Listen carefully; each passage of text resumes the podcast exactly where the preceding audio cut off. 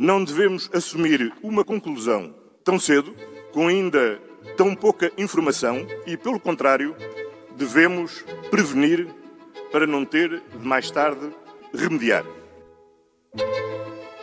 Viva! Está com o Expresso da Manhã. Eu sou o Paulo Baldaia.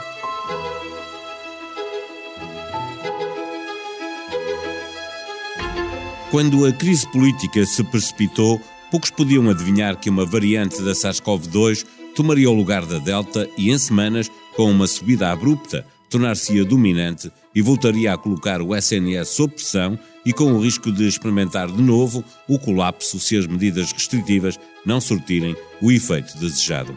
Poucos podiam adivinhar este cenário simplesmente porque o país se apresentava orgulhosamente como líder mundial da vacinação e, mesmo havendo informação de que a vacina tem grande eficácia a evitar doença grave, mas não tanto a evitar o contágio, com cerca de 90% da população vacinada, não era previsível um cenário tão mau como o que vivemos. António Costa tem pela frente uma gestão arriscada da pandemia e pode chegar ao final de janeiro, ao dia das eleições, e ser acusado ou de ter feito pouco para travar a pandemia, com medo de incomodar quem está cansado das restrições, ou de ter exagerado nas medidas, com medo de ser penalizado por demonstrar fraqueza. Preso por ter cão e preso por não ter. A oposição também tem pouco espaço de manobra. Mesmo que alguma coisa corra mal, não pode exagerar na crítica, sob pena de serem acusados de estarem a fazer aproveitamento político de uma desgraça coletiva. Convidamos David Diniz, diretor adjunto do Expresso, para analisar o que está em jogo. Mais de um milhão de clientes já têm contas valor BPI. Contas multiproduto. Uma solução com um conjunto de produtos e serviços para gerir o seu dia a dia e sempre acessível através da BPI App ou do BPI Net. Saiba mais em bancobpi.pt. Eh, viva David, chegar a uma pré-campanha e ter uma nova onda pandémica para gerir, uma, com uma variante de que sabe pouco, mas eh, que já se viu é bastante mais contagiosa, não é coisa que um partido que está no governo possa desejar? Não é. Uh, não é, e os economistas têm uma expressão que encaixa neste tipo de situações com, com a imperfeição, chamam-lhe o cisne negro, e este é verdadeiramente o cisne negro para António Costa. é a situação típica onde o Primeiro-Ministro tem quase tudo a perder e não muito a ganhar. e eu digo quase tudo a perder porque, evidentemente, Basta que as medidas sejam mal compreendidas, mal medidas, ou que não tenham o efeito desejado, ou seja, sejam vistas como tímidas quando chegarmos à campanha eleitoral ou ao dia das eleições, para que António Costa possa, evidentemente, ser penalizado por uma má gestão deste processo, quase dois anos depois da pandemia começar. Um, e, e, tem pouco a ganhar porque, ainda que o governo consiga controlar a situação pandémica neste, neste início de inverno, é, é, evidente que esse era um ganho que já estava mais ou menos incorporado por, por António Costa, ou se quiseres, pelos eleitores de António Costa. Mas neste momento, em particular, eu acho que é, é, é difícil ver um cenário onde, este, onde esta situação seja potencialmente possa beneficiar António Costa. Olhamos, por exemplo, para a hipótese de deixar para segundo plano todos os outros temas eh, numa campanha quase monotemática, isso poderia beneficiar eh, o governo, porque era o único que estava em ação e os outros estavam apenas a observar. Se corresse bem, e eh, a gestão da pandemia, se correr bem, e, e, e, reduzir a quase nada todos os outros temas de debate, isso pode acabar também por beneficiar quem está a governar, não é? Eu acho que há aqui, eu, eu quando olho para estas situações lembro-me sempre do que nos aconteceu nas eleições autárquicas.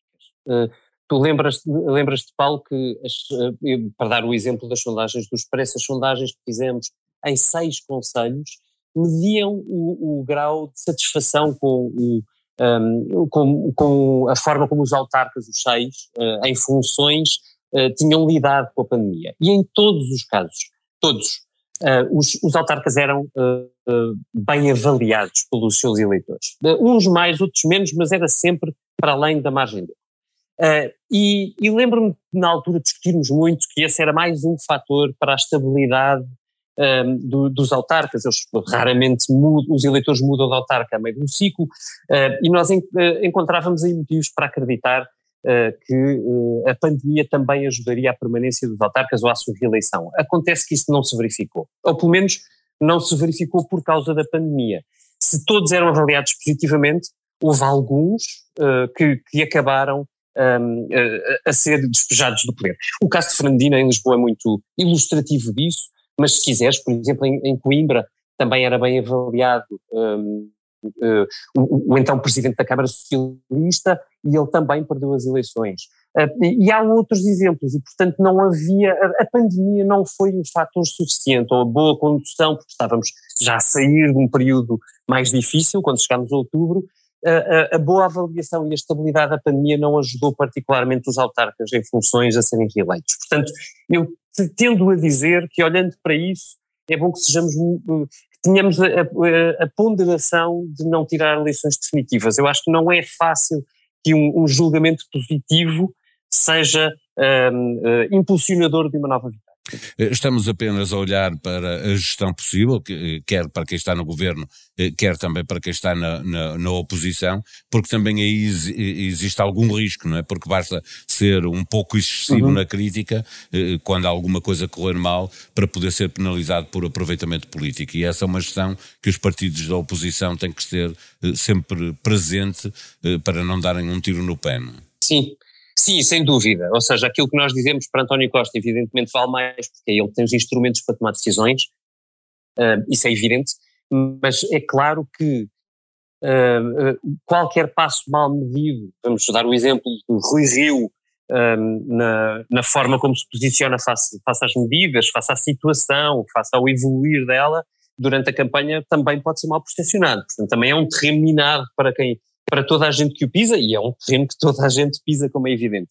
Um, agora, uh, aqui também os partidos podem jogar com uh, a expectativa do seu próprio eleitorado. Estou a pensar, por exemplo, em partidos de nicho. É mais ou menos uh, evidente que partidos como o Chega farão disto um, um mote de campanha. E eu admito que uma parte do seu eleitorado se identifique com essa mensagem.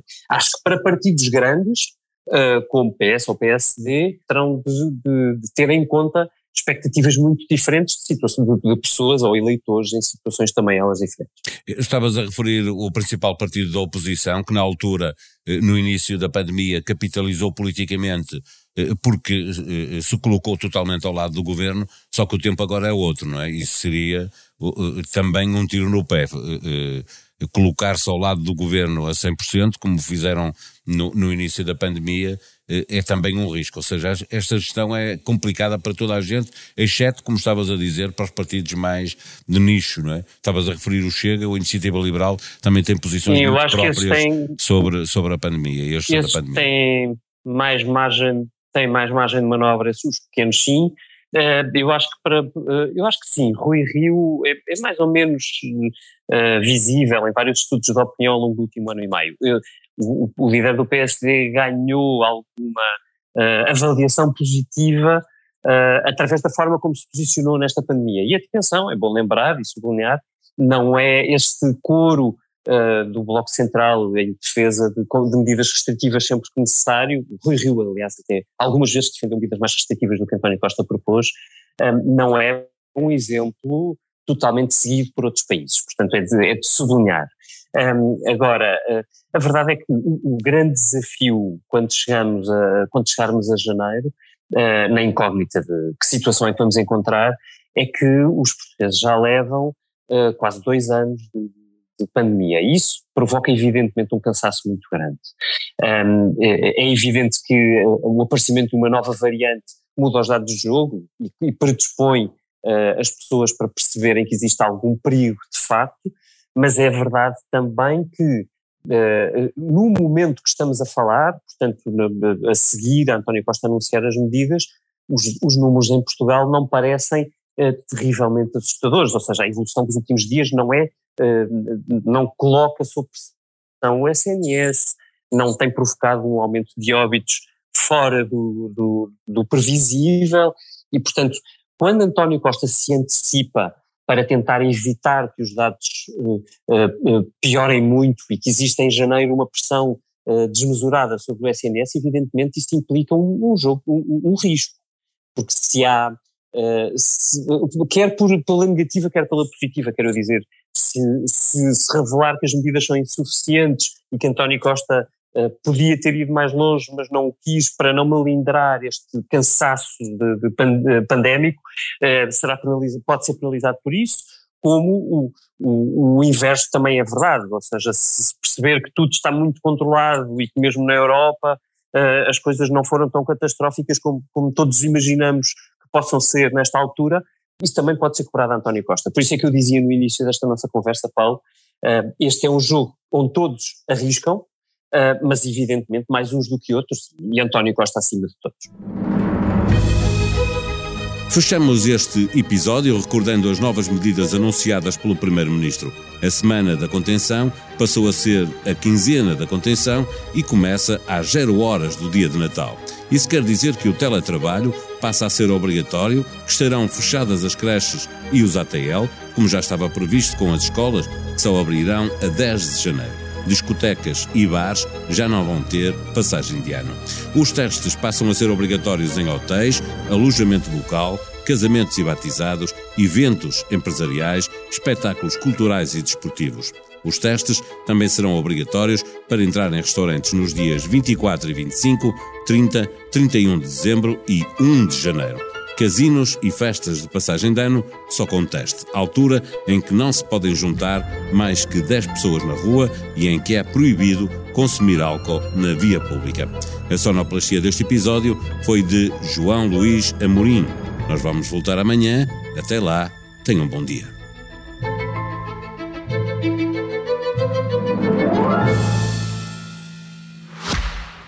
Mais de um milhão de clientes já têm contas valor BPI. Contas multiproduto. Uma solução com um conjunto de produtos e serviços para gerir o seu dia a dia e sempre acessível através da BPI App ou do BPI Net. Saiba mais em bancobpi.pt.